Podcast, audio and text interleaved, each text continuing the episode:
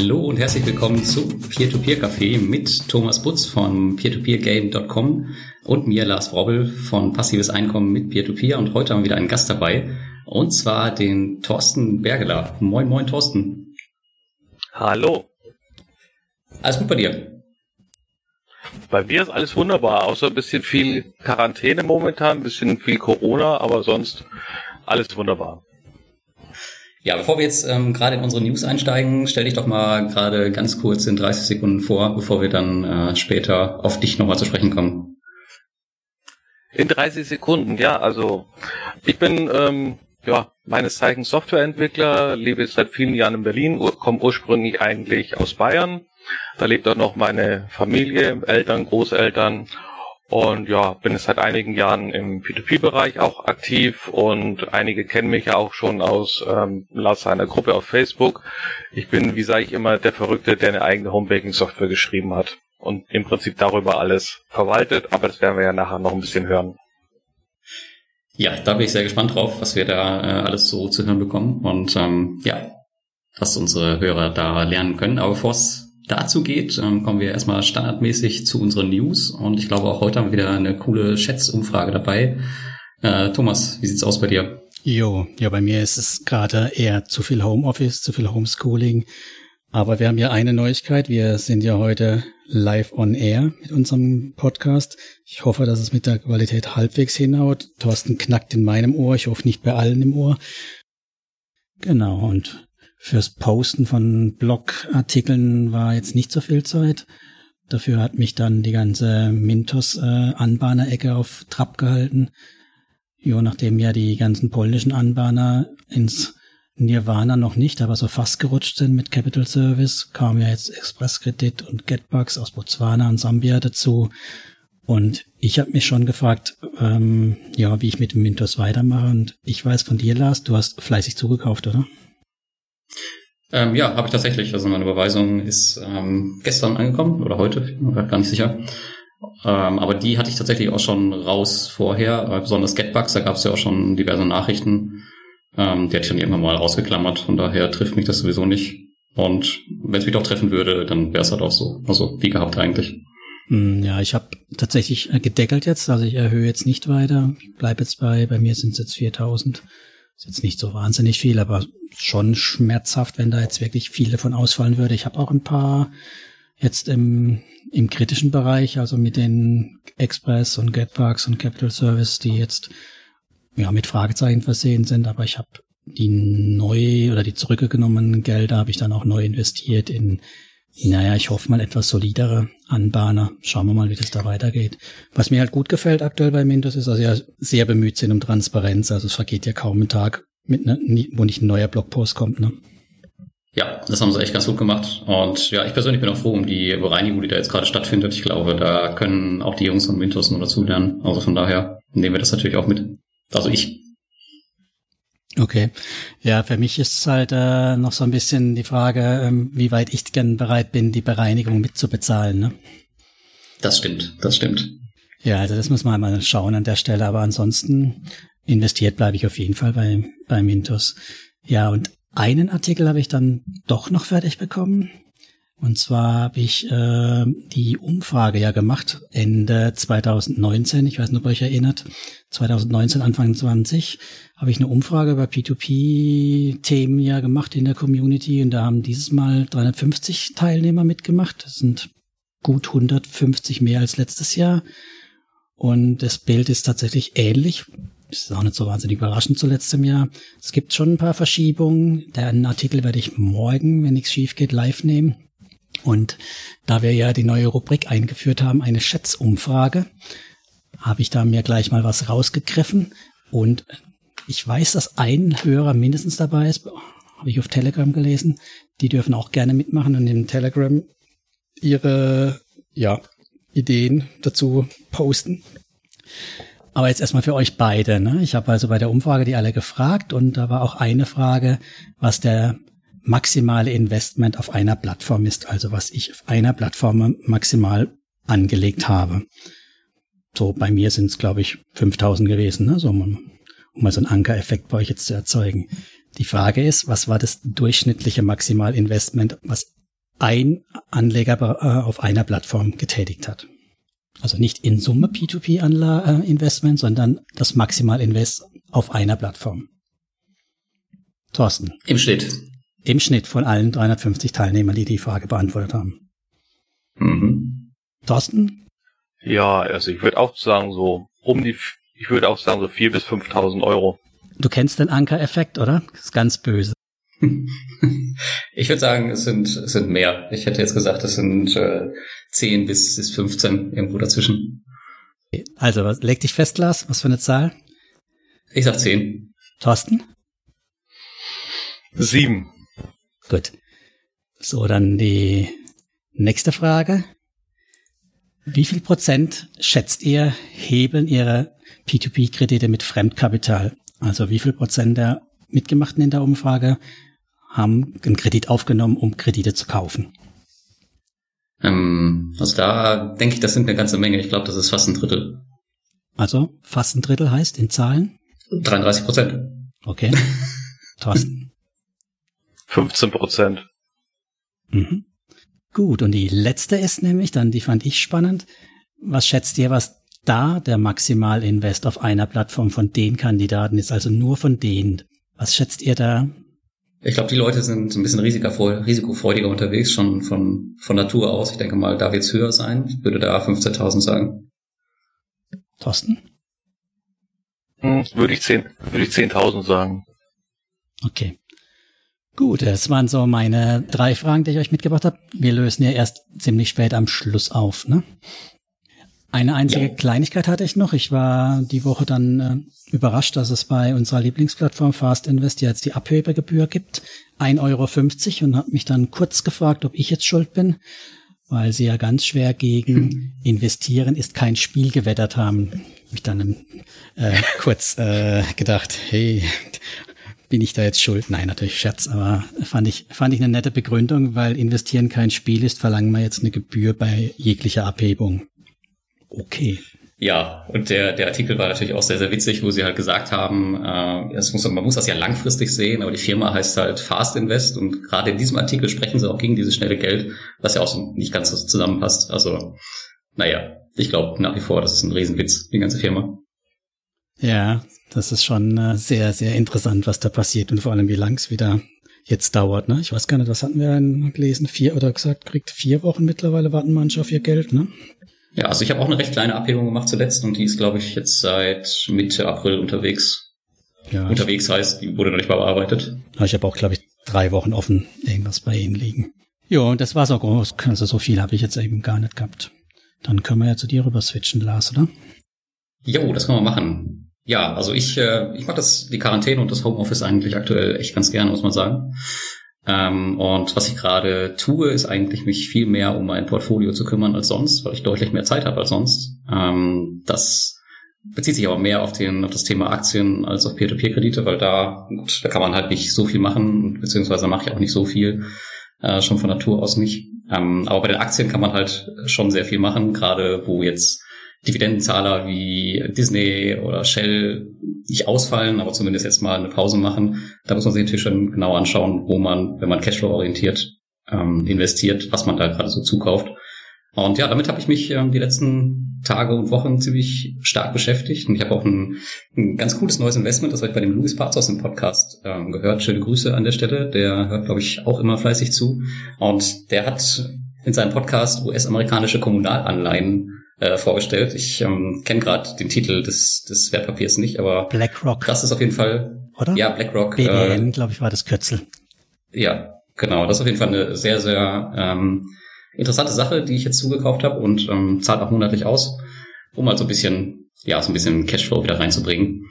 Und Peer-to-Peer, -Peer, muss man ja echt sagen, ist recht langweilig, wenn man jetzt auf die auf die beginnende Krise zurückschaut, im letzten Monat, wo alle weggerannt sind und ja auch viele Blogger gesagt haben, bloß raus aus Peer-to-Peer-Krediten. Ich muss sagen, so viel ist da nicht passiert. Also ich selbst hätte erwartet, dass viel, viel mehr passiert. Und tatsächlich war die ganze Sache ein bisschen langweilig. Klar, du musst jetzt noch schauen, was so passiert, aber wenn man jetzt die europäischen Moratorien anschaut und die Situation, die sich ja jetzt bessert, dann bin ich mal gespannt, was da noch so groß kommen kann und ob wir wirklich noch äh, die geschätzten Plattformpleiten erleben, die ja alle so angehimmelt haben, oder ob es halt einfach jetzt dabei bleibt und sich alles wieder erholt. Also das bleibt echt richtig spannend. Ich werde dagegen, dass es so bleibt. Ich fand der, dagegen. Ah ja, der Sturm war viel zu früh. Wir haben ja schon mal im, an Weihnachten rum drüber fabuliert, was passieren könnte, wenn mal was passiert. Und das ist eigentlich alles zu früh, weil die richtigen Ausfälle, also die Kreditausfälle, die eigentlich, die kommen ja jetzt erst nach und nach. Ja, aber genau das ist halt der Punkt. Ähm, was ich halt nicht so gerade ganz glaube, kommen die wirklich? Also im Bereich ja. der Konsumkredite, wenn wenn man bedenkt, dass viele Kreditgeber ja schon diese eingebauten ähm, Kreditferien etc. haben, was jetzt ja rund um die Welt mit den mhm. Moratorien mhm. auch gelöst wird, das ist ja alles irgendwie schon mit drin. Also ich glaube da irgendwie nicht dran, dass da so viel ausfallen wird. Aber ich lasse mich gerne als Besseren belehren. Wenn die jetzt schon spitz auf Knopf so unterwegs sind, manche Anbahner, dass die bei einer bisschen Liquidität schon ins Schwanken geraten, ist halt die Frage, wenn es halt nur ein, zwei Prozent mehr Ausfallraten gibt, ob sie dann auch nur ins Schwanken kommen, die nächsten. Ne? Also das ist so, da bei, bei, was meiner, du schön, schön sagst, bei einer Bondora oder auch bei einer Finbi, ja, da wird es halt dann so sein, dass unsere Rendite deutlich schrumpfen wird, aber es wird halt keinen Totalausfall geben von der Plattform. Aber so ein Anbahner ja. hat halt keine endlosen Reserven. Die Themen. Und was man, was man ja auch sagen muss, also viele haben ja auch einfach blitzschnell reagiert. Also die haben ja ihr Kreditvolumen, Bondora zum Beispiel, extrem runtergefahren, um halt nicht jeden hin zu Kunst jetzt aufzunehmen ähm, als, als Kreditnehmer. Und auch das wird ja schon viel dazu beitragen, dass halt am Ende wahrscheinlich gar nicht so viel ausfallen wird. Ähm, aber das ist halt alles nur äh, Spekulation. Also genau mhm. werden es dann halt vielleicht nächstes Jahr wissen. Ähm, ich könnte mir tatsächlich auch vorstellen, dass wir nach der Krise wieder echt einen dicken Hype um Peer-to-Peer -Peer haben und dass die ganzen Leute die Plattform wieder überrennen und wir uns nach den schönen Corona-Zeiten sehen werden, wo wir noch 25% Rendite abkassieren konnten auf dem Zweitmarkt. Wer weiß. Gab's ja jetzt schon die Bild-Zeitungswerbung, dachte ich, oder? War da nicht irgendwas letztens in, in Post mit Bild? Bild empfiehlt P2P 10%? Hm. Ja, genau. Stimmt, ja. Böse Zeichen. Ja, gut. Aber da können wir jetzt ja noch viel drüber philosophieren. Ähm, bei mir auf dem Blog gab es ansonsten noch einen äh, lang ersehnten, ersehnten Group 4 Artikel, ähm, wo ich halt ein bisschen darüber geschrieben habe, wie meine Beziehung zu denen so war und äh, was ich tue. Also ähm, der kam halt ein bisschen spät. Viele verstehen immer nicht, dass, dass äh, die Artikel, wo man irgendwelche Plattformen beschuldigt, dass sie halt relativ spät kommen. Ähm, da steckt natürlich immer mehr dahinter, wenn sich diese ganzen diese ganzen ähm, Anschuldigungen jetzt als falsch erwiesen hätten und wenn man dann mit so einer Reichweite, die ich halt über meinen Blog habe, sowas raushaut, dann kann das natürlich auch ganz schnell zu einem frühzeitigen Ende von so einer Plattform führen. Deswegen bin ich mit sowas halt immer sehr, sehr vorsichtig und habe mir das Ganze erstmal von der Seitenlinie angeschaut und halt immer nur meine äh, Community halt informiert über die Sachen, die da so passieren, anstatt halt gleich die gesamte Welt über Google. Ähm, und wenn man sich so die Zugriffszahlen anschaut, dann weiß ich auch, dass das mit Sicherheit die richtige Entscheidung war. Ich meine, letztendlich ist es so oder so das Ende von Groupier, aber trotzdem muss man das ja nicht noch äh, anheizen mit irgendwelchen Gerüchten, die dann halt noch nicht bestätigt sind. Mhm. Ja, aber ich glaube, da wurden noch mal echt viele darauf aufmerksam gemacht, was da eigentlich passiert, weil ich habe auch echt viele Mails bekommen und da habe ich gemerkt, dass viele halt gar nicht wissen, was da los ist. Und ich habe jetzt erst gestern noch mit jemandem bei Instagram diskutiert äh, und die meinte halt, die wollte jetzt bei Groupier einsteigen, weil sie so viel Gutes darüber im Internet gelesen hätte. Und da habe ich gesagt, du, mach mal lieber nicht. aber das Gute ist, die Ala Kisika hat mir über Instagram, nee, nicht Instagram, da hat sie kein Profil mehr, bei LinkedIn geantwortet und hat diese Registrierung abgeschaltet, letzte Woche schon. Mhm. Ähm, das ist die einzige Nachricht, äh, wo sie mir geantwortet hat, auf anderen nicht, aber zumindest das zeigt ja schon mal, gut, da ist noch irgendwer, der irgendwas macht und sogar sie selbst. Und das fand ich zumindest schon mal äh, ein Schritt in die, zumindest in die richtige Richtung, um neue Investoren in Anführungszeichen zu schützen. Immerhin das, ja, weil wir müssen ja nur zwei Jahre warten und dann geht's bestimmt wieder weiter. Ja, das ist ja auch der größte Unsinn, den man da äh, jemals gelesen hat. Ich meine, zwei Jahre. Ähm, naja, gut, vertiefen wir das Thema vielleicht jetzt nicht weiter. Kommen wir mal lieber zu Thorsten, bevor wir uns hier noch äh, festbeißen in Groupier etc.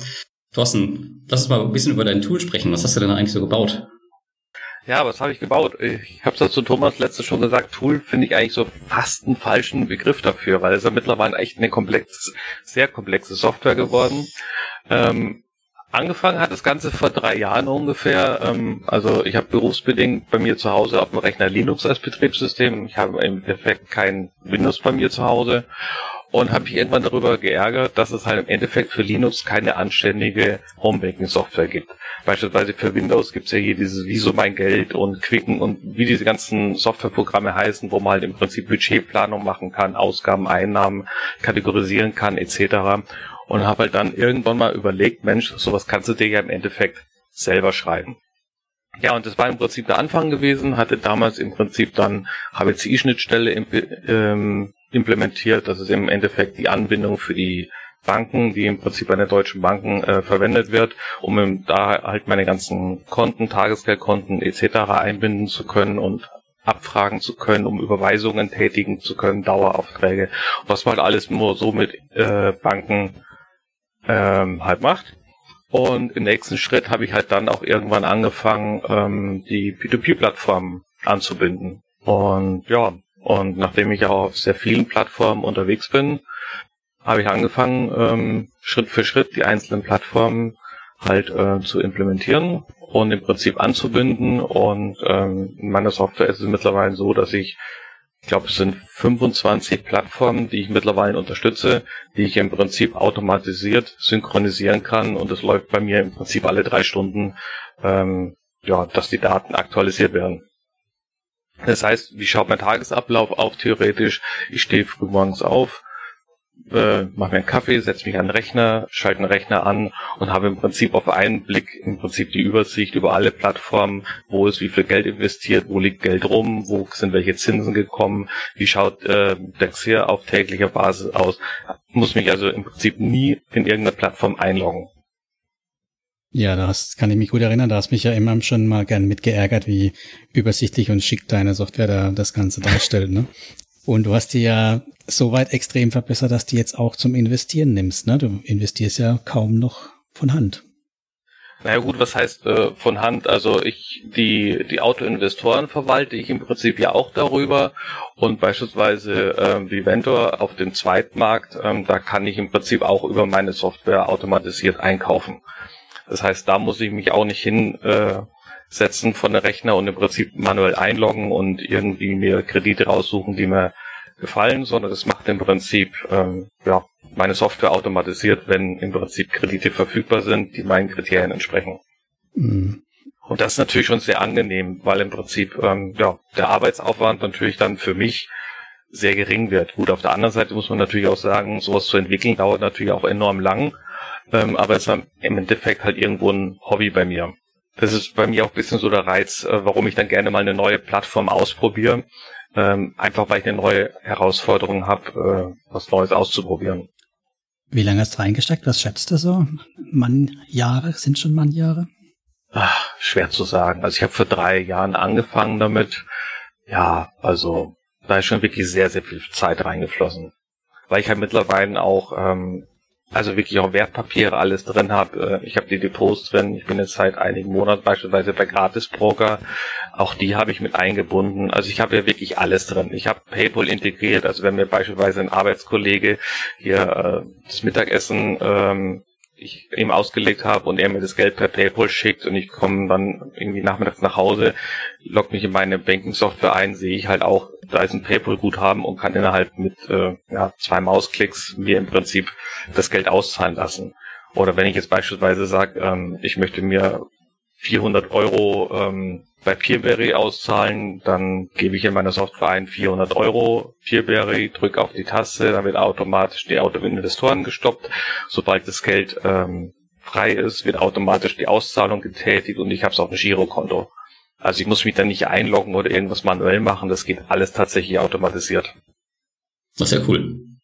Kriegst du dein, dein, dein Geld von Fast Invest dadurch auch schneller zufälligerweise?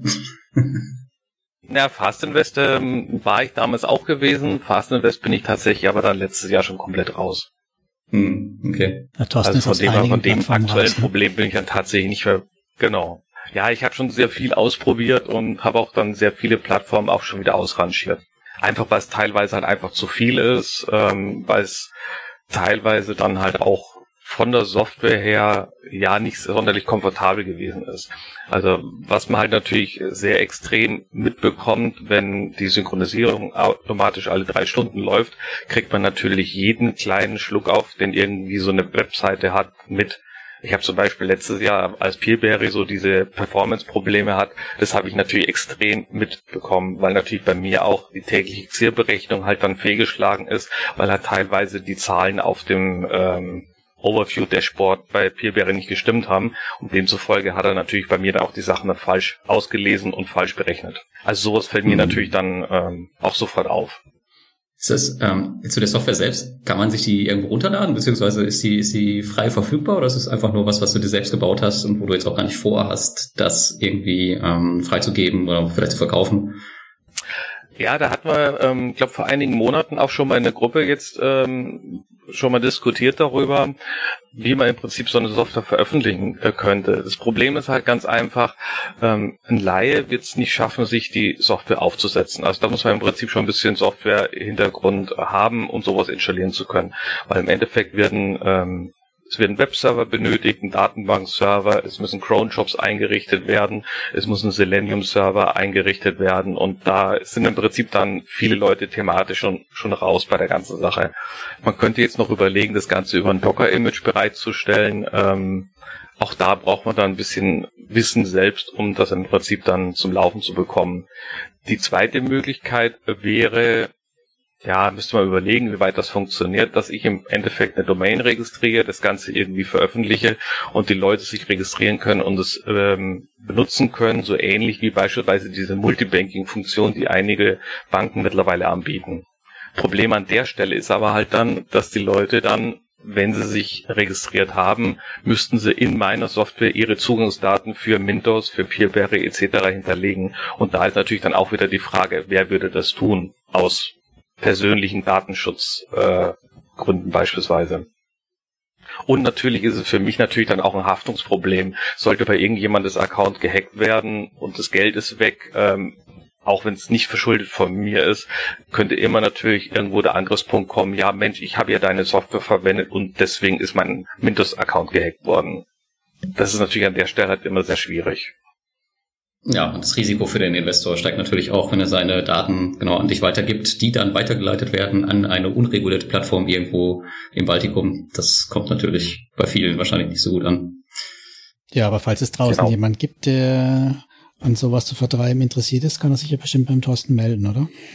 Oder hast du gar keine Lust, auf sowas zu vertreiben? Also ähm, nein, also theoretisch, wenn man es irgendwie hinbekommen äh, könnte, dass das mehrere Leute nutzen könnten, ähm, dann wäre das natürlich eine tolle Sache. Also ich habe, äh, können wir gleich noch drauf kommen, ähm, beispielsweise auch ähm, Bondora äh, über die API angebunden und ich investiere ja in Bondora äh, rein über die API und die ähm, diese Funktionalität, die nutzen im Prinzip jetzt auch schon zwei Leute mit die also im Prinzip einen Teilaspekt meiner Software sozusagen aktiv auch nutzen. Wenn wir da gerade bei Bondora sind, können wir jetzt schon tiefer einsteigen. Ich meine, da hast du mich ja schon auch wieder an der Stelle neidisch gemacht, weil du hast dir ja dann tatsächlich die Strategie ausgedacht, dass du die Kredite aussuchst auf dem Erstmarkt, ne? Und dann gleich die wieder rausschmeißt, die nichts sind für dich, oder? Habe ich das so richtig noch in Erinnerung? Genau. Also im Endeffekt läuft es ja so, dass man über die Bondora, Bondora API kann man sich äh, mit einem Webhook registrieren und dann bekommt man im Prinzip eine Benachrichtigung von der Bondora API, wenn im Bondora-System ein neuer Kredit vorhanden ist und bekommt dann zu diesem Kredit auch alle Daten mitgeschickt. Also ist derjenige ein Hauseigentümer, wohnt er zur Miete, was hat er für ein Einkommen, ist das Einkommen überprüft, wie alt ist er, was hat er für eine Schulbildung. Und dann kann man im Prinzip an der Stelle sofort ansetzen. Ich habe dann für mich ein eigenes Scoring programmiert, da kann ich die Parameter einstellen. Ich gesagt beispielsweise ein Hauseigentümer bekommt bei mir zehn Punkte und jemand, der in einer Sozialwohnung wohnt, bekommt halt minus fünf Punkte. Und so gehe ich halt die ganzen anderen ähm, ja, äh, Kriterien auch durch und sagt dann am Ende, derjenige, der im Prinzip auf den Kredit 45 Punkte zusammenbekommt, da wird investiert und alles, was drunter liegt, da investiere ich nicht. Und ähm, ja, also pick ich mir halt tatsächlich nur die Kredite raus, die wirklich für mich halt interessant sind. Ja, echtes so, und Ich habe äh, irgendwo mal eine Statistik gelesen. Ähm, du pickst da echt die Rosinen raus. Da, wenn das natürlich jeder machen wollte, dann wäre ruckzuck Schluss damit, ne? Genau, so kann man das, ähm, so kann man es äh, halt auch tatsächlich bezeichnen. Es ist tatsächlich ein Rosinenpicken an der Stelle. Ich hatte irgendwo mal eine Statistik gelesen, da hat es geheißen, dass bei Bondora, korrigiert mich, ähm, in dem ersten Monat 20 bis 25 Prozent der Kredite nicht mal die erste Rate zahlen. hatte ich irgendwo, ich glaube bei Modora selbst sogar gesehen.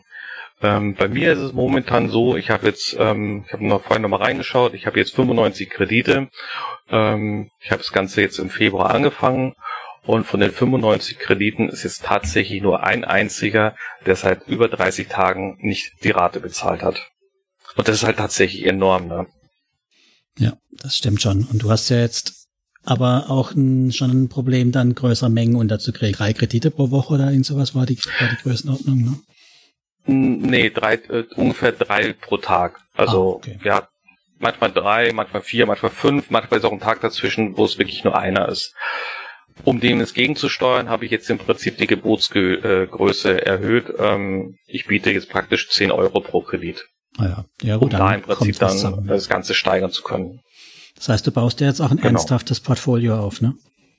Genau, nachdem es jetzt drei Monate lang so gut funktioniert und ich tatsächlich, wie gesagt, nur einen einzigen Kredit habe jetzt, ähm, der wirklich überfällig ist, habe ich jetzt angefangen, das Ganze hochzuziehen. Hm. Ja, das wäre für mich so ein Punkt zu sagen, spannendes Stück Software. Ne? Es gibt ja so Konkurrenzprodukte oder Alternativen dazu, aber deine Software leistet ja ein wesentlich mehr, wie was die anderen so bieten. Und es klingt für mich auch deutlich komfortabler. Also meinst du jetzt allgemein oder ist auf Bondora bezogen? Ich meine auf Bondora bezogen und auch allgemein. Also ich meine, allgemein bietet ja dein, dein Tool einfach noch wesentlich mehr, wie nur, nur in Anführungszeichen bei Bondora investieren. Für Bondora investieren gibt's ja auch den, den Bot und ähm, also so eine Firefox-Erweiterung war das und dann gibt's noch ein weiteres Webtool. Aber das sind ja sehr spezielle Bondora-Lösungen. Die eine ist relativ komplex, fand ich bei, von der Bedienung her. Die andere wieder sehr eingeschränkt, was die Auswahl der Kredite angeht. Also von daher finde ich das, was du da gemacht hast, schon echt spannend. Ja, ich denke, wir unterhalten uns einen separaten Kaffee, weil wie wir die Bondora API dann für dich auch zum Laufen bekommen. Das ist doch, glaube ich, ein Deal, oder? Die API habe ich ja schon zum Laufen gehabt. Ich habe tatsächlich, als ich noch etwas mehr Zeit habe, ähm, selbst mal gegen die API gespielt, aber das auch nie weiter vertieft, weil das ist halt echt auch ein Zeitthema, wie du sagst. Man kann in solche Sachen extrem viel Zeit reinstecken. Ne? Das stimmt, ja. Aber wenn man es als Hobby macht, dann ist es irgendwo auch wieder gerechtfertigt. Aber wenn wir, bevor wir jetzt mal so noch, noch mehr in die Tiefen abtauchen, wir haben ja noch gar nicht grundsätzlich geklärt, warum du überhaupt in P2P investierst. Ich meine, du hast ja schon gesagt, du bist ja auch Aktieninvestor und war das jetzt nur das Anbinden ans Tool oder gibt es da noch mehr, was dich dran reizt?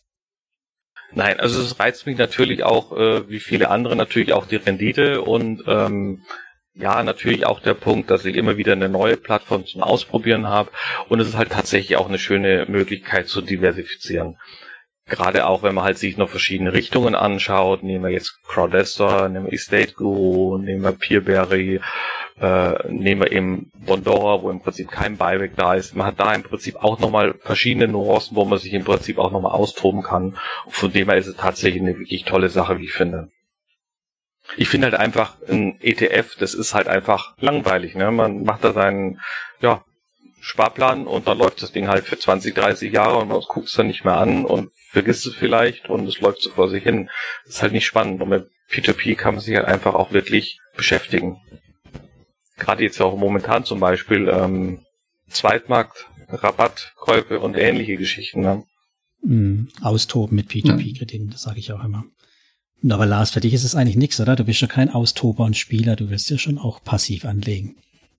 Ja, ja, tatsächlich. Also für mich ist es nichts. Ähm, ich muss allerdings dazu sagen, aktuell habe ich auch ein bisschen mehr Zeit und tatsächlich ähm, habe ich mich auch auf dem Zweitmarkt umgeschaut, gerade bei äh, Plattformen, wo ich jetzt gerade angefangen habe, wie zum Beispiel bei Neo Finance, ähm, das ist jetzt schon ein bisschen her, ähm, aber auch bei Evo Estate, da hat es sich auch richtig gelohnt. Ähm, bei Mintos jetzt ganz zu Anfang der Krise. Also aktuell ist es wirklich mit ein paar Klicks gemacht, aber regulär eigentlich nicht. Also es kommt halt darauf an, ob es sich wirklich, wirklich lohnt, da mal ein paar Minuten reinzustecken oder nicht. Und danach mache ich das eigentlich abhängig. Aber Thorsten, das hört sich ja so ein bisschen so an, äh, aktuell, als würdest du jetzt auch nicht großartig stoppen, nur weil jetzt eine globale Krise herrscht, oder? Das heißt, du machst auch ganz normal weiter? Ja, also definitiv. Also ähm, ich stoppe überhaupt gar nicht an der Stelle. Im Gegenteil, ich hatte es auch ähm, Vivento aufgestockt, um da eben auch den äh, Zweitmarkt abgrasen zu können äh, mit meinem Tool. Also also für mich ändert sich an der Stelle halt rein gar nichts. Das Einzige, wo ich es vielleicht ein bisschen pausiert habe, ist jetzt Crowdester ein bisschen, ähm, eben weil sie ja auch da diese Pause jetzt gemacht haben. Da will ich jetzt einfach mal so ein bisschen von der Seitenlinie gucken, ob das jetzt wirklich wieder zum Rollen anfängt, was es jetzt auch langsam äh, tut. Aber ansonsten hat sich bei mir rein gar nichts geändert.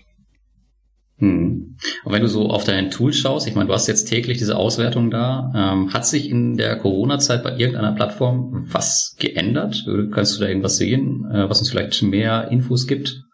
Nun, also ich kann es ja gerade mal eben schnell aufmachen. Also was man natürlich äh, definitiv sieht, dass die der Prozentsatz der aktuellen Kredite auf der Plattform, die man investiert ist, halt nach unten geht. Also wenn ich beispielsweise mir Bonster anschaue, sind bei Bonster gerade mal noch 2,5 Prozent meines angelegten Geldes in aktuellen Krediten. Der mhm. Rest ist ein Verzug. Also so einen Wert habe ich halt vorher da noch nicht gesehen gehabt. Oder beispielsweise Linked Finance sind es gerade 54 Prozent, die jetzt noch aktuell sind. Der Rest ist ein Verzug. Oder mhm. ähm, Payment Break wird es ja bei Linked Finance genannt. Ja, das war auch Also da merkt man schon ja. ganz klar, also dass es tatsächlich so ein bisschen, genau, es war angekündigt, aber man sieht da an der Stelle halt tatsächlich ähm, schon den Effekt von Corona. Und was man natürlich auch äh, sieht, ich habe auch eine Auswertungsseite, wo ich beispielsweise mir die Zinsen anschauen kann. Also im Prinzip ist es eine Tabelle, wo ich dann sehen kann, welch, wie viel Zinsen sind pro Monat in welcher Plattform reingekommen. Ähm, und da sieht man natürlich auch, dass die Zinsen jetzt für den April auch um ein gutes Stück runtergegangen sind im Vergleich zu den Vormonaten. Mhm.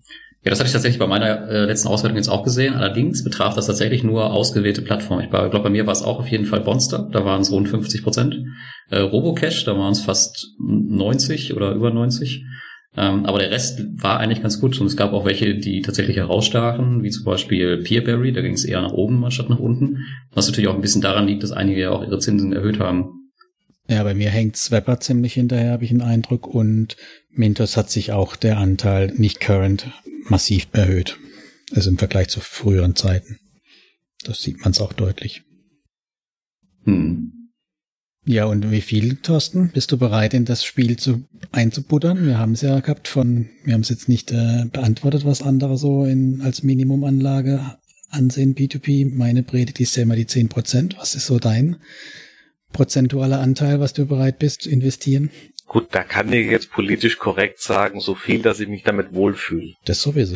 Mit was fühlst du dich denn wohl? Nein, also tatsächlich ist es tatsächlich ist es bei mir mehr als die 10 Prozent. Also ähm, ich fühle mich bei P2P wohl und dementsprechend ist der Anteil auch ein gutes Stück höher. Ich habe tatsächlich auch letztes Jahr äh, mit Fremdhebel äh, mal ein bisschen probiert. Also ich hatte da für ein Jahr einen Kredit gehabt ähm, der war tatsächlich auch fünfstellig gewesen, hatte den dann auch investiert gehabt, ging auch gut, war gar kein Problem gewesen. Also ich fühle mich da tatsächlich sehr wohl, dass ich da nicht jetzt irgendwie 10, 15 Prozent habe, sondern da schon wesentlich höher liege.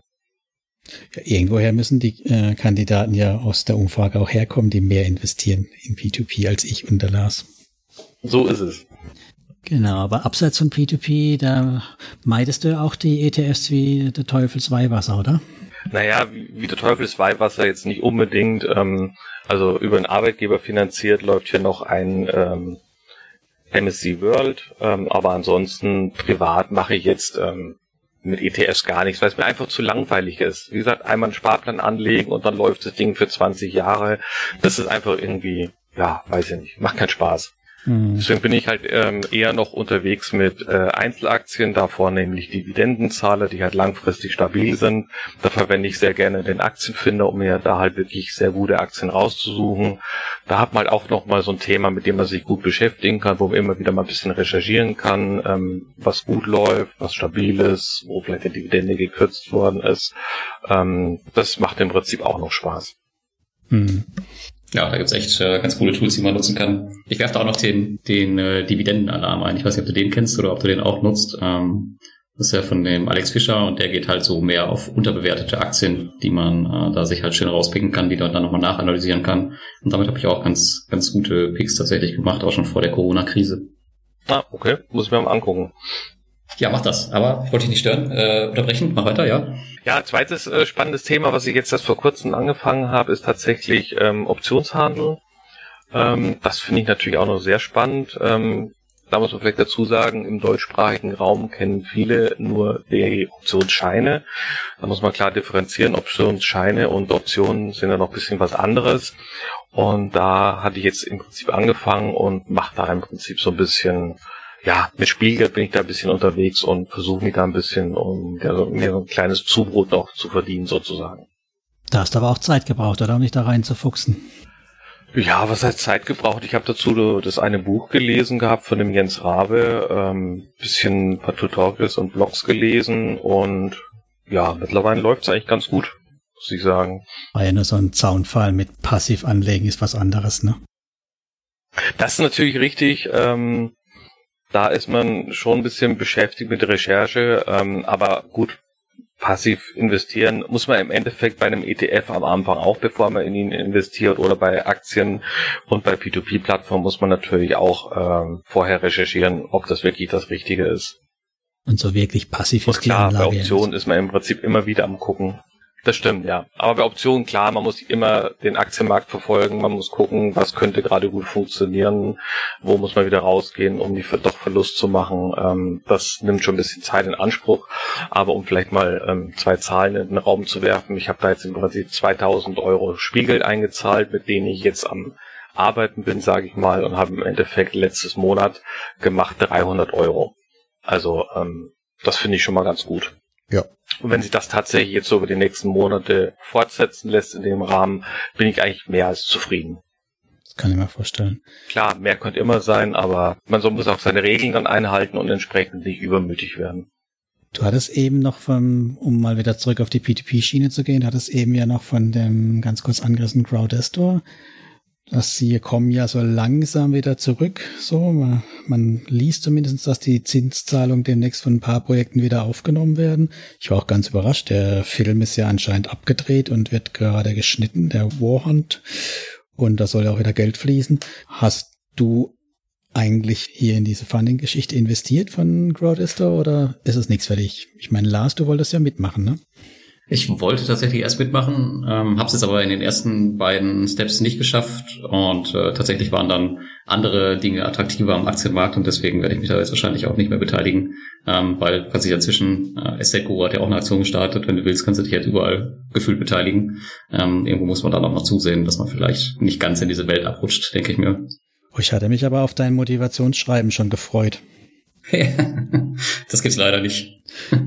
Wie bedauerlich. Ich, sowas hätte ich mal gern gelesen, was dich, was dein Motivationsschreiben ist, damit du auch Aktien bekommst.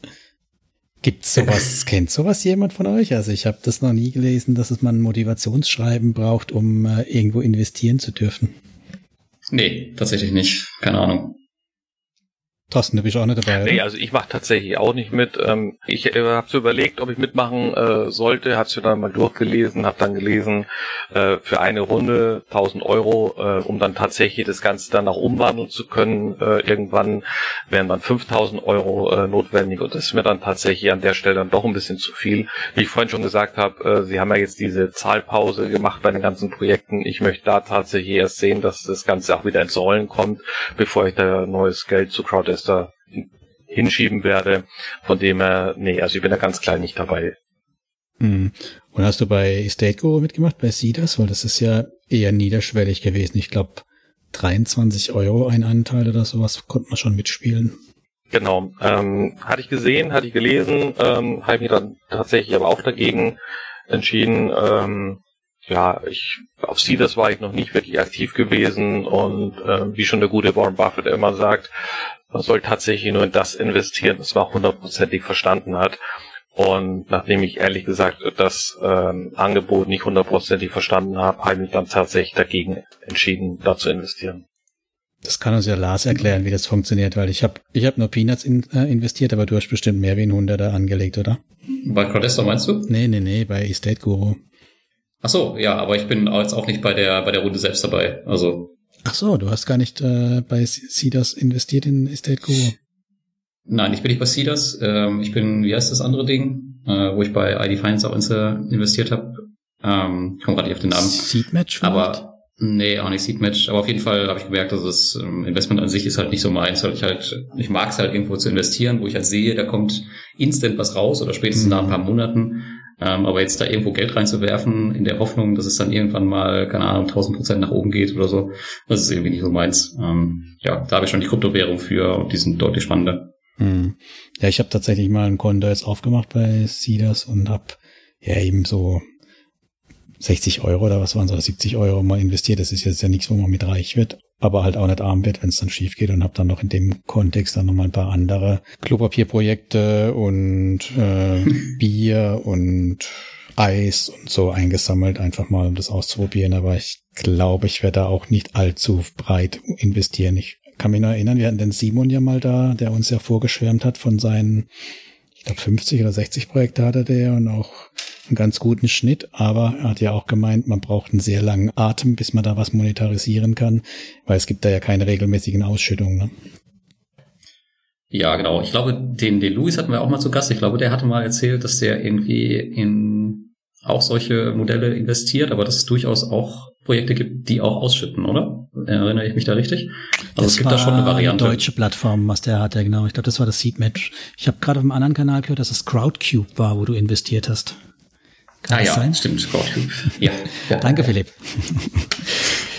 ja, nee, ähm, da habe ich auch keinen keinen Account und ich denke auch, man muss ein bisschen aufpassen, dass man sich nicht zu sehr verzettelt bei dem Ganzen, weil da, da ein paar Euro, dort ein paar Euro. Wir hatten das Thema ja schon mal von wegen, irgendwann muss man ja auch das Zeug zusammenhalten und wieder versuchen, da rauszukommen und das Geld wieder zurückzukriegen. Ne? Genau, zudem ist es ja auch so, also man ist ja schon auf den Plattformen investiert. Also damals bei ID Finance, da war es noch ein bisschen was anderes. Es ist halt jetzt nicht explizit Mintos gewesen, sondern Kreditgeber von Mintos. Da habe ich es noch irgendwie äh, eingesehen, aber ich will jetzt auch, ähm, keine Ahnung, bei Crowdestor noch mehr Geld hinterher werfen, wo ich ja eh schon in die Projekte da investiert bin. Und genauso bei Estate Guru. Ähm, ja, ich ähm, beteilige mich dann lieber an den Investments, so wie sie sind. Ja, ist sicherlich kein schlechte Maßnahme. Ich, mich hat's halt interessiert. Ich habe schon länger mit dem Sidas geliebäugelt. Mich hat es da immer gestört, dass es britische Pfund sind und äh, habe es aber auch genutzt, um mir mal endlich eine Revolut-App äh, zu installieren und da mal ein bisschen Geld hinterher zu schieben, was ja wirklich äh, unglaublich einfach damit geht und vor allem ohne Gebühren. Also das ist schon cool. Und ja, werde es aber auch nicht groß vertiefen, das Thema. P2P macht schon genug Arbeit, da muss ich mir nicht noch groß mehr aufhalsen. Ja, aber jetzt sind ja, wir ja abgeschweift, ne? Also eigentlich waren wir ja noch beim Thorsten seinen Themen. Thorsten, was hatte man noch auf deiner Liste stehen? Wo, wo, wo stockst du auf? Du hast irgendwie was gesagt, mit Immobilien ich gerne noch mehr tun. Wo bist du da gerade aktiv? Genau, ja, hauptsächlich Estate Guru und da bin ich natürlich am überlegen, was da noch eine zweite ja, Alternative wäre, um dann noch im Prinzip ein Standbein zu haben. Bin ein bisschen in Bergfürst investiert, aber nur einen kleinen Betrag. Ähm, da kommen aber tatsächlich auch zu wenig Projekte rein. Von dem her, ja, also da bin ich tatsächlich für Ideen offen. Ich hatte Estate mal gemacht, aber ja, hat mich auch nicht so hundertprozentig äh, überzeugt. Von dem her, da bin ich noch ein bisschen auf der Suche nach einem zweiten. Ba Warum hat sie nicht überzeugt, Bulk Estate? Naja, zum einen ähm, ist ja das Problem, dass dort fast alle Projekte endfällig sind. Und ähm, das ist natürlich dann auch für die für die XIR-Berechnung ist es natürlich äh, schon sehr verzerrend, weil natürlich sehr lange dauert, bis da mal was rumkommt. Und wie ich jetzt auch letztens bei Lars gelesen habe, ähm, wie er ja auch, ähm, ich zitiere, geschrieben hat, ähm, ja, vielleicht wird ihnen irgendwann auch dieses ähm, zwei Länder ähm, was wir mhm. da ja haben, irgendwie zum Verhängnis. Was war das für ein zwei Es war ja irgendwie so gewesen, dass im einen äh, Land, na, irgendwie im einen Land sind sie angesiedelt und im anderen Land ist es Büro oder irgendwie so. Ich glaube, äh, Lars kann das genauer ausführen. Ja, genau. Also bei denen ist es halt so, die haben ja generell kann man sagen das gleiche Konzept wie Firmenkonstrukt wie Kütztal beispielsweise, die ja in, in Lettland aktiv waren, aber halt in äh, Estland firmiert sind. Und durch diese ganzen Scam-Geschichten ähm, ist es halt in Estland so, dass sie schon ähm, ja ein gewisses Auge darauf haben. Und es könnte denen natürlich irgendwann jetzt auf die Füße fallen. Und ich könnte mir vorstellen, dass Bikey State das auch irgendwie auf dem Schirm hat und dass sie eventuell vielleicht daran äh, was ändern werden. Aber ich glaube, dieses, dieses Modell wird nicht mehr ewig so gut äh, wohlwollend gesehen sein. Und von daher weiß ich nicht. Ich will jetzt nicht von der tickenden Zeitbombe sprechen, aber trotzdem sollte man da vielleicht ein Auge drauf haben. Ja, und ich muss ja natürlich dem, mein Klischee erfüllen, was du mir im Vorgespräch schon reingedrückt hast. Ich muss dir natürlich Exporo empfehlen, das ist klar. mache ich dir ganz sicher nicht Explorer. Du bist ja jemand, der unbedingt zweistellige Renditen haben will. Das kriegst du mit den Explorer-Projekten nicht. Und wenn, dann würde ich dir eh nur die Bestandsprojekte empfehlen. Die Finanzierungen sind da überhaupt nicht meins. Was man auch aktuell gar nicht empfehlen kann, ist, dass gerade bei Bergfürst ganz schön schräge Dinge passieren. Bei Bergfürst habe ich heute gelesen, liegen sie im Clinch mit einem Finanzierer, der wohl hm, zu Expo gerade wechselt und der hat einen ganz coolen Hattrick gemacht. Der hat den ausstehenden ähm, Kreditgebern, also uns, mehr oder weniger eine Überweisung getätigt über ein Cent und hat da reingeschrieben, bitte melde dich doch unter dieser E-Mail-Adresse als Investor, damit wir mit dir Kontakt aufnehmen können und direkt an dich das Geld überweisen, statt über Bergfürst. Also sehr schräg. Okay. Also ist vielleicht, vielleicht auch nicht gerade unbedingt die Pro-Empfehlung, solange die sich da in den Haaren liegen, da einzusteigen. Was ich aber gehört habe, was es interessant sein soll, da wäre wohl Dagobert Invest. Kann ich dir dazu aber leider gar nicht sagen. Ich bin da nur schon ein paar Mal drüber gestolpert. Ja, Dagobert Invest habe ich tatsächlich auch schon recht oft gehört. Genau, das sind ja die Österreicher, ähm, die ja im Endeffekt, wenn man mal auf ähm, kritische Anleger schaut, die sammeln ja immer die ganzen ähm, Projekte, die es da so gibt auf den verschiedenen Plattformen. Und da ist tatsächlich Dagobert äh, Invest mit fast fünf Sternen auch von sehr vielen Leuten bewertet worden. Und wenn man sich so rumhört, haben die wohl im Prinzip noch keinen einzigen Zahlungsausfall gehabt. Was ja auf der anderen Seite Bergfürst und ähm, Exporo nicht von sich sagen können. Ja. Aber wie gesagt, ist aktuell nur Hören sagen. Von dem her, vielleicht schnuppe ich da mal rein. Dann habe ich wenigstens wieder eine Plattform zum Einbinden. Ja, genau. Guck dir das doch mal an und kannst ja mal dann berichten drüber, ob du damit zufrieden bist. Aber ich kann mir nicht vorstellen, dass du auf deine zweistelligen Renditen kommst. Oder? Haben die tatsächlich so hoch? Nein, muss man ja nicht. Also die habe ich ja im Endeffekt bei Bergfürst auch nicht, die habe ich bei nee. Debitum Network auch nicht. Also nein, das ist, ist sicherlich nicht alles Maß der Dinge. Also ich habe jetzt gerade geguckt nebenbei und äh, da hat mir der dir geschrieben, kein Zahlungsausfall bislang bekannt. Da ist Investor dort. Der war auch mal bei uns in der Sendung hier dabei, der Dirk. Wenn man das hier live äh, die ganzen Sachen mitbekommt und einen die Hörer noch unterstützen, perfekt. ja, so, also dann zurück zum Thema. Von Lars war erwartet worden, dass er welche Plattform noch empfiehlt? Ähm, war das erwartet worden? Äh, ja. Äh, Evo Estate würde ja, ich, würde ich äh, tatsächlich Thorsten ans Herz legen, ähm, zu, zumindest für den Test. Von dem bin ich zumindest äh, recht begeistert jetzt nach dem Start. Allerdings war das auch eine der Plattformen, wo ich mich tatsächlich auf dem Zweitmarkt auch umgeschaut habe und naja, von den äh, von den 2000 Euro, die ich da glaube ich eingezahlt habe, konnte ich direkt instant 150 glaube ich umwandeln über Zweitmarktkäufe, was natürlich die Rendite am Ende dann entsprechend oder die Startrendite nach oben treiben wird.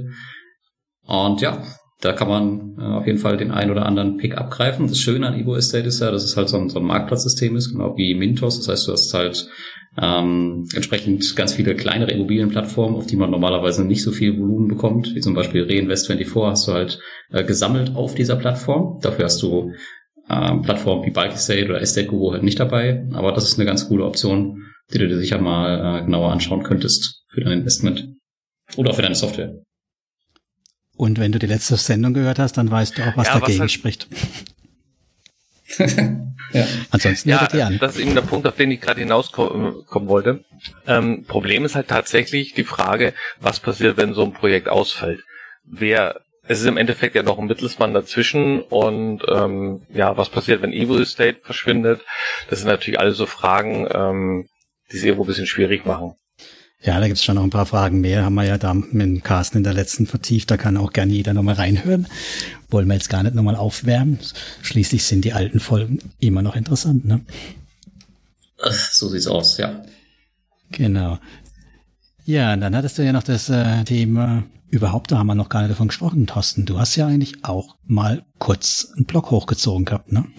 Genau, hatte ich kurz mal gehabt, hab's dann aber relativ schnell wieder eingestellt ähm, ja, Frage, warum? Weil mich das Finanzamt ziemlich genervt hat. So muss man so ganz so blöd sagen. Also klar, Gewerbeanmeldungen wegen den Affiliate-Links ist ja logisch. Ähm, und dann kam halt Post von der IHK, es kam dann Post vom Finanzamt. Und das Skurrile war dann gewesen, sie wollten von mir dann eine Bestätigung über meine Religionsgemeinschaft haben. Und da wollten sie tatsächlich beglaubigte Kopien haben, Geburtsurkunde, Taufurkunde ähm, etc. Da habe ich zurückgeschrieben, ja, habe ich teilweise gar nicht. Habe ich gesagt, das sehen Sie doch in meiner alten Steuernummer. Nein, das geht nicht, wir können da keine Daten übernehmen, Sie müssen uns das alles vorlegen, Sie müssen das alles beglaubigt vorlegen. Das ging ewig hin und her, dann habe ich irgendwann gesagt, Leute, ihr könnt mich mal, ich lasse den ganzen Mist. Hm. Ja, und so wird das Unternehmertum gleich direkt gekappt. Genau, so wird's dann gleich gekappt. Auf der anderen Seite muss man natürlich auch sagen, wenn man ähm, so tolle Blogs hat wie den Blog von Lars, ähm, warum soll es irgendwo noch einen 30. und 40. Blog geben? Es gibt mittlerweile, wenn man sich mal umschaut, so viele Blogs ähm, und jeder versucht irgendwo Affiliate einzusammeln und viele, Lars hat es mal so schön zu mir gesagt, es gibt auch bei den Bloggern sehr viele schwarze Schafe, die einfach nur darauf aus sind, irgendwo die Leute hinzubekommen, dass sie sich registrieren, damit sie ihren Affiliate abgrasen können und gar nicht mal ernsthaft darauf bedacht sind, die Leute wirklich qualitativ gut zu informieren und da ist es halt tatsächlich sehr schwierig, ähm, auch guten Content permanent zu liefern. Ich überhöre das jetzt mal gefließen, dass du mich explizit ausgenommen hast. Aber du hast natürlich recht, äh, wobei im Moment äh, hättest du keinen Schmerz mit dem Finanzamt, also zumindest auf solchen Nischenblogs wie meinem, da gibt's gerade überhaupt keine Affiliate-Einnahmen. Also von daher bräuchte ich auch keine Steueranmeldung machen, kannst einfach nur Text liefern. Kannst du die Affiliate-Links dann auch schenken, aktuell. Was natürlich da auch noch ein sehr interessanter Punkt ist, wir hatten ja auch schon darüber diskutiert gehabt, ähm, Blogger geben ja sehr gerne auch ihre Rendite an, die sie auf den einzelnen Plattformen ähm, erreichen. Und da muss man natürlich an der Stelle auch sehr ähm, aufpassen, was man da für Zahlen angibt, um natürlich dann irgendwelche Interessenten für eine Plattform nicht äh, ja, auf die falsche Fährte zu locken.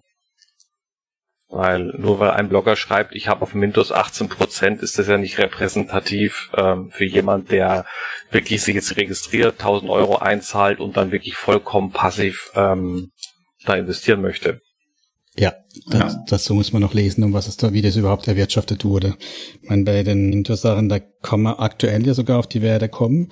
Viel krasser finde ich es halt, wenn man die Bondora-Geschichten halt von manchen liest, so mit 30, 40, 50 Prozent und mehr, die dann halt wirklich nur über reines aktive Traden zustande kommen. Aber es ist tatsächlich auch eine große Gefahr, weil ähm, tatsächlich, also aus meiner Erfahrung, letzten fünf Jahre schauen die Leute, der Großteil schaut wirklich nur auf die Rendite und wenn da ein Fast Invest ganz oben steht, dann investieren die halt alle in Fast Invest. Also da kann ich das absolut verstehen. Ja, und im Vorfeld hatte man sich ja auch noch heftigst über überhaupt die Zielberechnungen gestritten, ne, Thorsten. Da war ja das Thema, berechnet man die auf Jahressicht. Also ich bin ja ein Verfechter von allem per Anno zu machen versus man berechnet die auf die Lebensdauer des Investments. Genau, da hatten wir uns ja schon drüber unterhalten gehabt und ähm, ja, und meine Meinung ist halt tatsächlich, dass man da halt wirklich den kompletten Zeitraum betrachten muss. Ich denke, Lars, du siehst es, glaube ich, genauso, oder?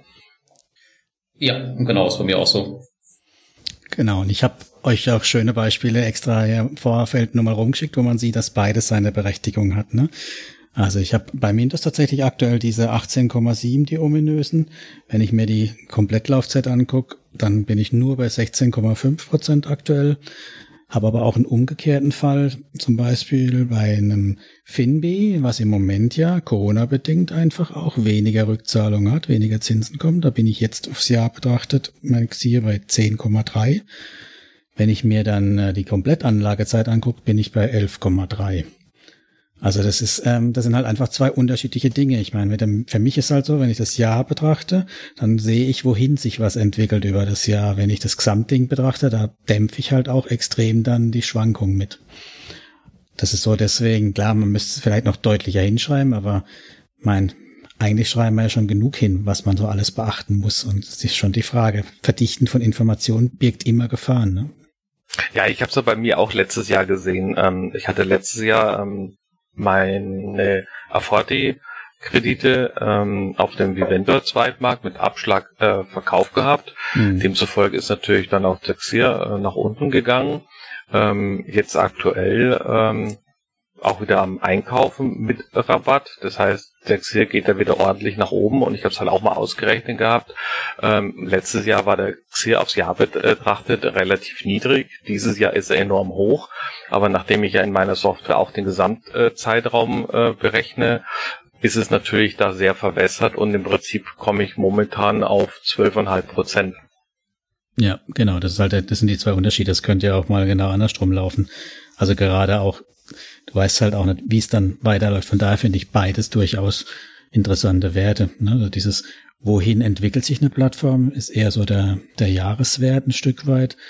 Und dann halt die Gesamtdauer. Was habe ich über die Gesamtdauer für eine Rendite pro, pro Anno dann halt rausgeholt? Also wenn für mich beides wäre, aber ja, ich gebe dir absolut recht. Das ist schon potenziell ja eine, eine Klickfalle, die Xier und man, man kann auch sagen, es ist ein äh, Vergleich, ne? So, jetzt ist es raus. Thomas, der Blog ist also ah, eine ja. Klickfalle. Klickfalle und Vergleich. So, das haben Sie alle gehört und das auch noch live. Ich kann es nicht einmal mehr rausschneiden. Doch, ich kann es natürlich rausschneiden. für, aber die 14 Hörer, die wir haben, die haben jetzt alle gehört. Ich glaube, es waren sogar 16. Ehrlich? Ah, vielleicht haben wir schon, sind schon wieder ein paar abgesprungen, weil es zu viel rauscht und knackt. Das ist natürlich bedauerlich, aber egal. Nee, also das ist, äh, ist schon ein Problem, das sehe ich, sehe ich durchaus. Aber ist ja, also ich bin halt auch ein Zahlenmensch. Ich finde es auch schön, immer so ein bisschen die Statistiken und Zahlen mitzuführen. Mir macht das auch Spaß.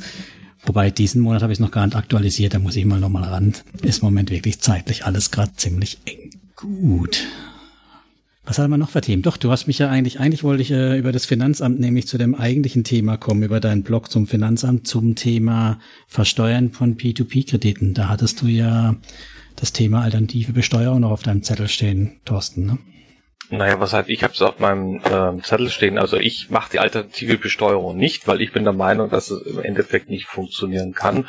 Und ich habe da im Endeffekt auch ähm, keine Lust auf irgendwelche Diskussionen im Finanzamt. Also ich habe jetzt beispielsweise auch letztes Jahr ähm, in die Steuererklärung jetzt auch Investio mit reingemacht. Ähm, klar, Investio ist jetzt als Plattform verschwunden, man kann sie nicht mehr abrufen, aber wenn ich mir halt tatsächlich meine Kontoauszüge anschaue von 2019, sieht man halt ganz klar, dass ich übers Jahr äh, hinweg verschiedenste Einzahlungen gemacht habe und auch verschiedenste Auszahlungen gemacht habe.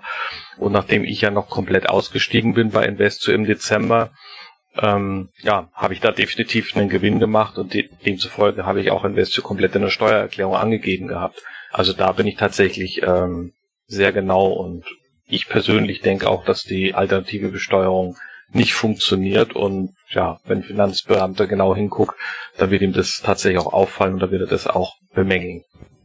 Deswegen ist es für mich so gesehen keine Alternative.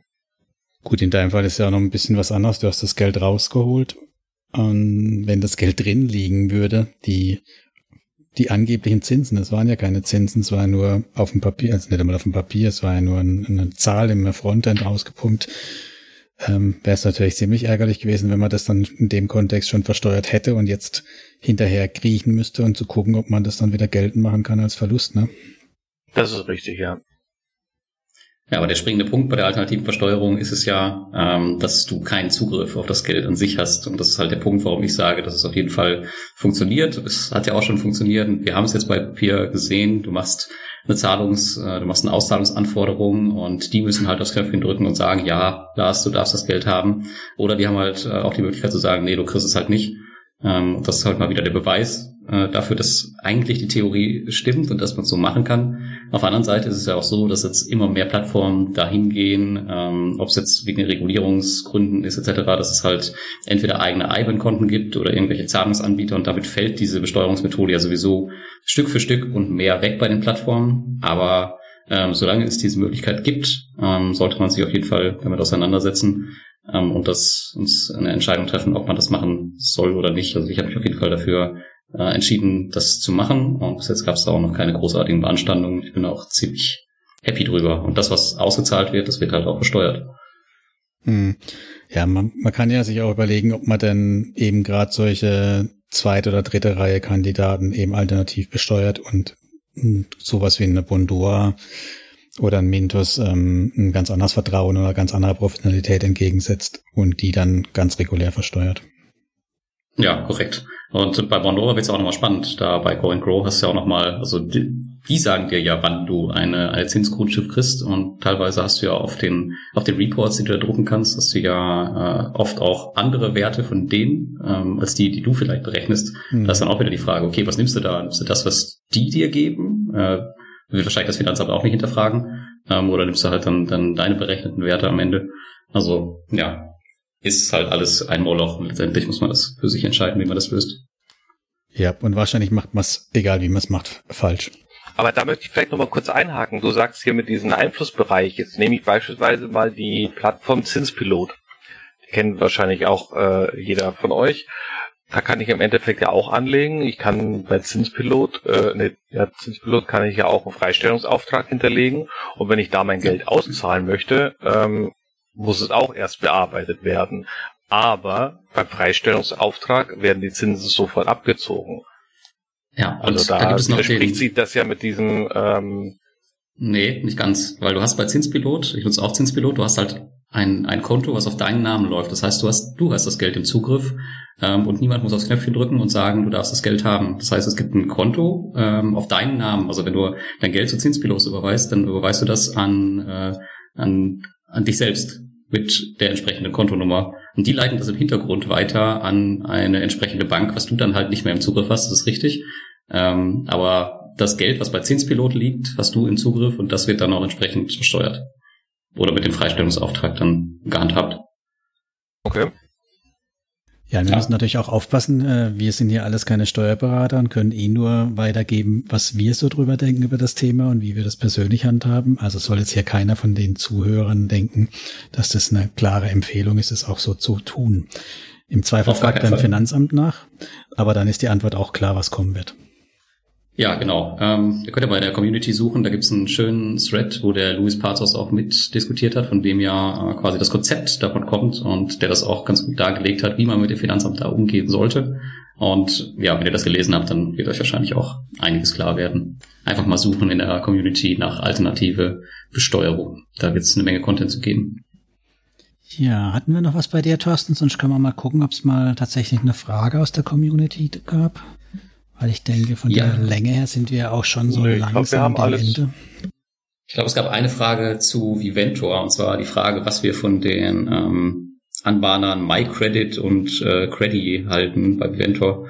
Und da bin ich echt raus. Also ich kann mich absolut gar nicht mit Anbahnern aus. Und es ist mir auch total egal. Vielleicht kennt ihr die ja besser. Ich habe auch nur ein bisschen investiert in beide. Also ich versuche bei Viventor alles möglichst gleich zu gewichten, um langsam aber sicher meine Aforti-Verluste dann wieder rauszukriegen, weil ich habe es nicht so schlau wie der Thorsten gemacht. Ich habe meine nicht verkauft.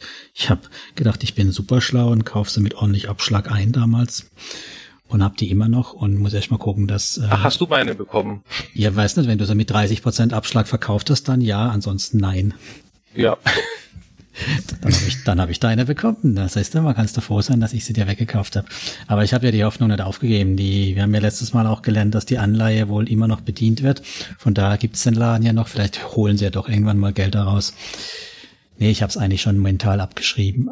Aber eben MyCredit und Credit habe ich ähm, bei mir einfach kleine Positionen gleichgewichtet und ich halte es auch so bei Vivento. Ich stock da nicht auf. Ich versuche dann möglichst alles zu verteilen gleichmäßig über die Anbahner, klammer allerdings Polen aus. Ich weiß jetzt nicht, ob einer von denen in Polen aktiv ist. Wie handhabst du das, Thorsten? Also MyCredit habe ich tatsächlich auch nicht. Ähm, Credit habe ich und Credit kaufe ich tatsächlich auch äh, mit Abschlag momentan auf dem Zweitmarkt. Und ähm, da kommen auch Zahlungen rein. Also da ist mir noch nichts Negatives aufgefallen. Ja, Wahnsinn. Ich bin immer wieder überrascht, wie gut ihr euch da auskennt, was ihr da alles kauft. du kaufst doch auch alles, was blind, oder? Ja, genau. Das ist äh, das ist genau das, das richtige Wort. Ich kauf's blind, aber ich äh, weiß dann nicht äh, wirklich, welcher Anbahner dahinter steckt. Dafür sind es mir mittlerweile auch echt zu viele geworden. So, und ich äh, muss natürlich euch noch die Fragen zum Schluss auflösen, ne? Oder ja, was mal kurz, eine Frage, eine Frage gibt's noch. Und zwar Zinspilot finde ich persönlich ebenfalls spannend. Kennst du Weltsparen? Was würdest du bevorzugen? Und wenn ja, warum? Ähm, das kann ich vielleicht gerade beantworten, weil ich nutze äh, tatsächlich beide Produkte. Ich finde es halt ganz cool, um das Cash zwischen zu parken. Ähm, wobei das jetzt ja echt Zinssätze aktuell sind. Ich glaube, wenn du täglich flexibles Geld haben möchtest, Die gleichen sich, was sie, ähm, was die Zinssätze angeht. Dann liest du irgendwo bei, ich glaube, maximal 0,35 Prozent aktuell in Frankreich. Du kannst auch mehr bekommen, wenn du dein Geld beispielsweise nach Malta schiebst oder sowas. Ähm, aber ob man das jetzt aktuell machen sollte für so ein paar äh, Prozent mehr, ich weiß nicht. Ähm, aber was die beiden Produkte angeht, Zinspilot und Weltsparen, kannst du nehmen, was du willst. Ähm, Weltsparen sieht ein bisschen schöner aus von der Oberfläche her. Ähm, und Sitzpilot nutze ich halt vorzugsweise weil ich als erstes war. Aber beide Produkte haben, glaube ich, ihre Daseinsberechtigung. Sind das ja. dann kurzlaufende Sachen, wenn du sagst, zum Geldparken oder ist das schon eher Festgeld mit drei Monate oder? Sowohl als auch. Also du kannst ähm, flexible Tagesgelder da beantragen, die du halt täglich auszahlen kannst. Es gibt aber allerdings auch welche, die du auf drei Monate, auf sechs Monate, auf zwölf Monate, ich glaube, ich glaube zwölf Monate ist das Maximum, bin mir gar nicht sicher, mhm. Also das geht schon, aber das sind dann wirklich so Spannen, wo ich mir denke, ey, es ist echt das Risiko wert, das Geld dafür irgendwo nach Malta zu schieben oder keine Ahnung wohin. Äh, nee, da habe ich ja selber schon Erfahrung gesammelt in der letzten Finanzkrise. Lass mal lieber. Island. Genau. Island ja. ist überraschenderweise nicht mehr dabei. Na komisch, ja. Ja, dafür bei Italien bestimmt.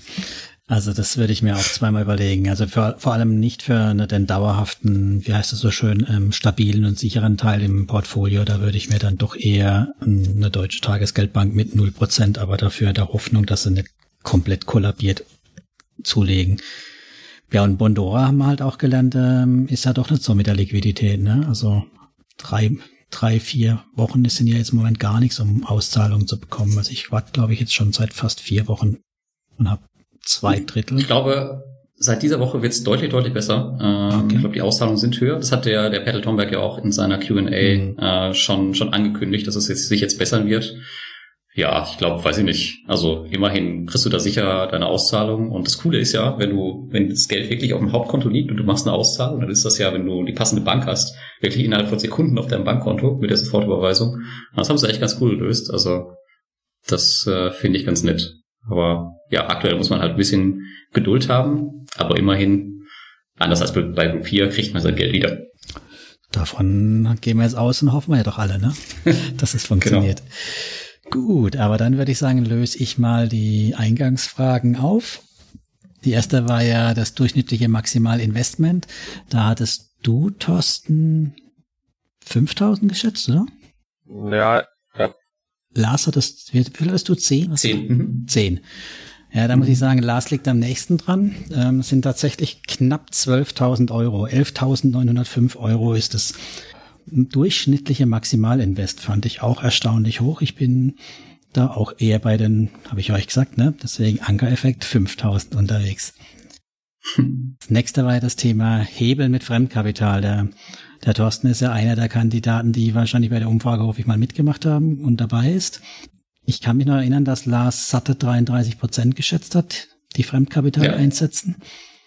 Finde ich sportlich. Was hast du nochmal gesagt gehabt, Thorsten? Ich hatte 15 gesagt. Das bist du sehr, sehr, sehr nah dran. Das sind genau 14 Prozent. Und äh, die 14 Prozent teilen sich nochmal auf in 7 Prozent unter 10.000 Euro und 7 Prozent über 10.000 Euro.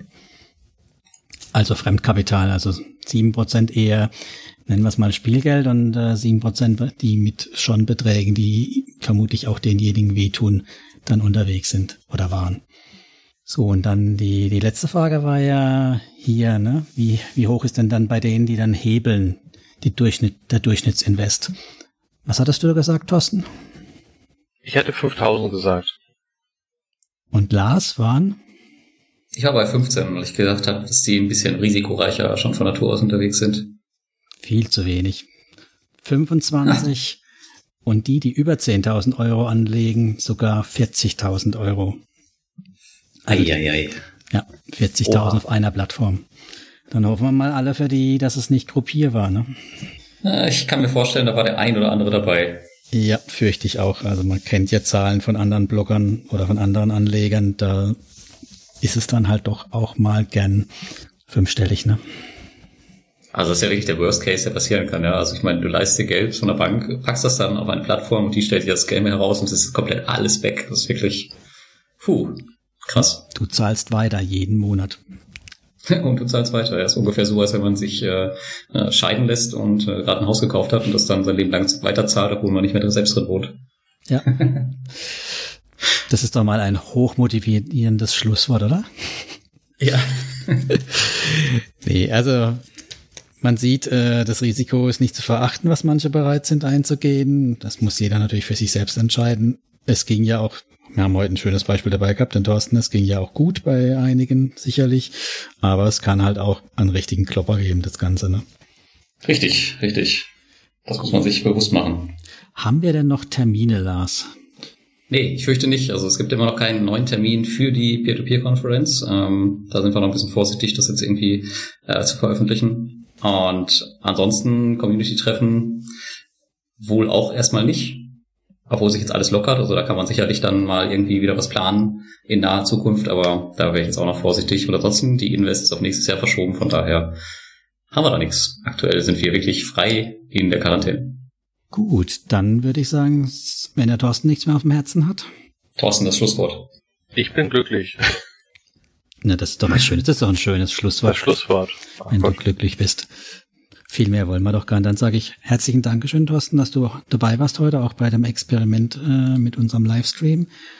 Freue mich natürlich über Feedback über die Community und danke ich und freue mich aufs nächste P2P-Café mit den Zuhörern.